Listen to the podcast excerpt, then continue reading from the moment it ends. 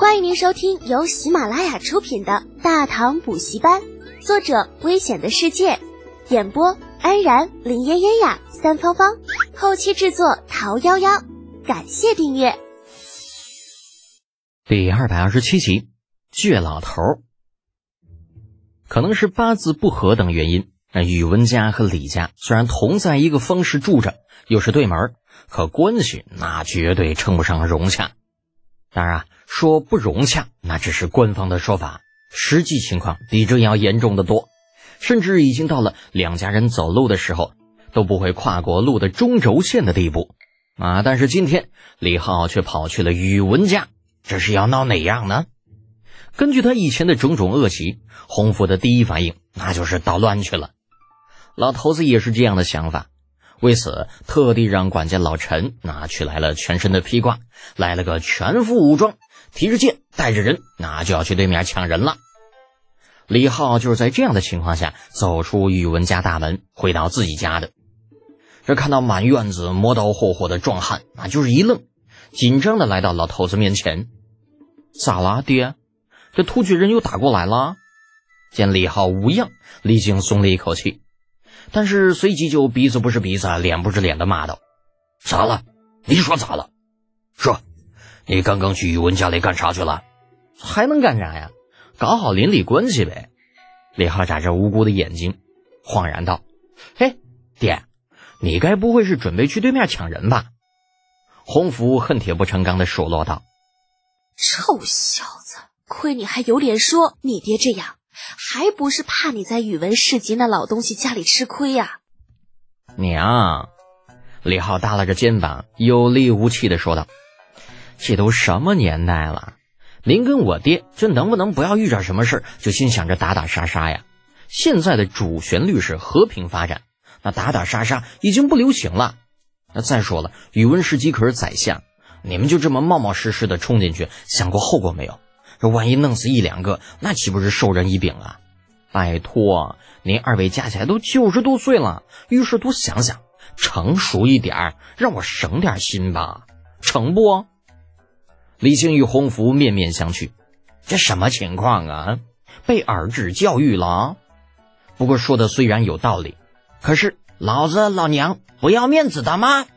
啊！李靖的老脸黑如墨汁，利掌如刀。啊！复又被洪福拉住。嗯，大姐呢？既然你这些都知道，那你去宇文世集那老东西家干嘛去了？串个门呗，顺带送点礼物。再怎么说，人家也是评判有功，这邻邻居居的住着，是不是？不去祝贺一下，那说不过去。那你见到宇文世集了？没吵起来？见到了呀。不过考虑到咱两家关系不熟。所以只聊了几句闲话，我就出来了。李浩很清楚自家老爹老娘是个什么样的性格，如果把宇文世集状告自己的事情告诉他们，那自家老爹老娘非得打上门去把宇文家给砸了不可。这样的结果并不是李浩需要的，打打杀杀、明争暗斗什么的太累了。哎，大家和和气气，你好我好，大家好，那才是关键嘛。至于一些个屡教不改的顽固分子，嗯，还好，目前并没有这样的人物。呃，对了，爹娘，马上就要入冬了，我打算把家里重新拾掇一下，没问题吧？为了防止老头子暴起伤人，李浩在应付完他们之后，果断岔开话题。嗯，你又想搞什么花样啊？嗯，没啥，就是加点取暖设施。石炭炉啊，总是不太安全，我觉着咱们还是换一种方式比较靠谱。行吧，你看着弄。这些东西娘和你爹都不懂，你觉得该改哪里就改哪里。而尝过几次甜头的洪福不等李靖发表意见，主动应承。毕竟不管之前的石炭炉，还是后来的空调扇，对于家里的环境的改变，那都是有目共睹的。洪福也想看看，经过这次改造之后，家里会变成什么样子。只是洪福没有想到，李浩这次玩的似乎有点大。第二天一早，百余人的施工队便在家里折腾了起来。那平整的院落被挖开了一条深达三尺的壕沟，哎铸铁的管子被数个壮汉抬着放进沟里，一根接一根的连在了一起。这还不算呢，各处房间的地面也是被李浩带人刨开一尺深，手臂粗细的铁链连接到一起，那成网状铺满了整个房间。当值归来的李靖都看傻了，就站在自家大门口里里外外走了好几个来回，终于确定，那老头子自己没有走错呀。只是这他妈是什么情况？拆家呢？不管前院还是后院，到处都是翻开的泥土，三尺深、一丈宽的壕沟纵横连合，交叉成网。没有被掀开的位置上，摆满了从房间里搬出来的家具啊，东边放几件，西边又放几件，不知道的还以为是在抄家呢。李静的心一抽一抽的疼啊！这院子自己可是花了数百贯布置的啊，就这么一折腾，全他妈都废了。啊！默念了数声，这是自己生的。李靖动情地对正在不远处叉着腰指挥工程的李浩闪道：“孽畜，老夫今天非扒了你的皮不可！”哎呦我去，爹，你你你干啥？望着深情款款向自己走来的老头子，李浩一个箭步窜出老远。干啥？老夫今日豁出名声不要，也要替大唐除了你这个祸害！啊！拎着不知从哪里折下来的树枝，李靖健步如飞地追在儿子的身后。这家伙日子没法过了。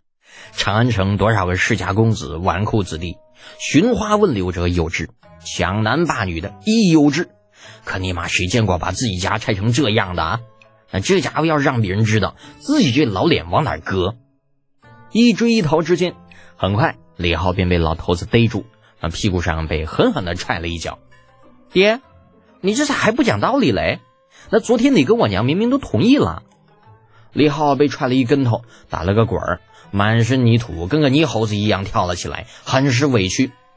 李靖暴怒啊，讲道理！你把家拆成这个样子，然后跟我讲道理啊！我这不是在拆家，我是在铺地热。李浩梗着脖子叫道。李靖哪里懂什么地热不地热呀？用比李浩更高的声音吼了回去：“老子不稀罕什么地热！”老子就要以前的院子，啊！老头子的倔强让李浩十分的郁闷，这好说歹说就是不听，非要让李浩把这院子弄成以前的样子。李浩最后也没招了，索性那就命人连夜施工，将已经破好的管子全部撤掉，又将挖出来的土全部填了回去。至于说后宅已经被扒开的地面，那这个没招，只能等明天再恢复。倔强的李靖因为无处休息，只能迁就一下啊，去了东市李浩盘下的铺子里临时对付了一晚啊，并且在临走之前威胁某人，如果明天不把宅子恢复好，就等着被打断狗腿。听众朋友，本集已播讲完毕，请订阅专辑，下集精彩继续哦。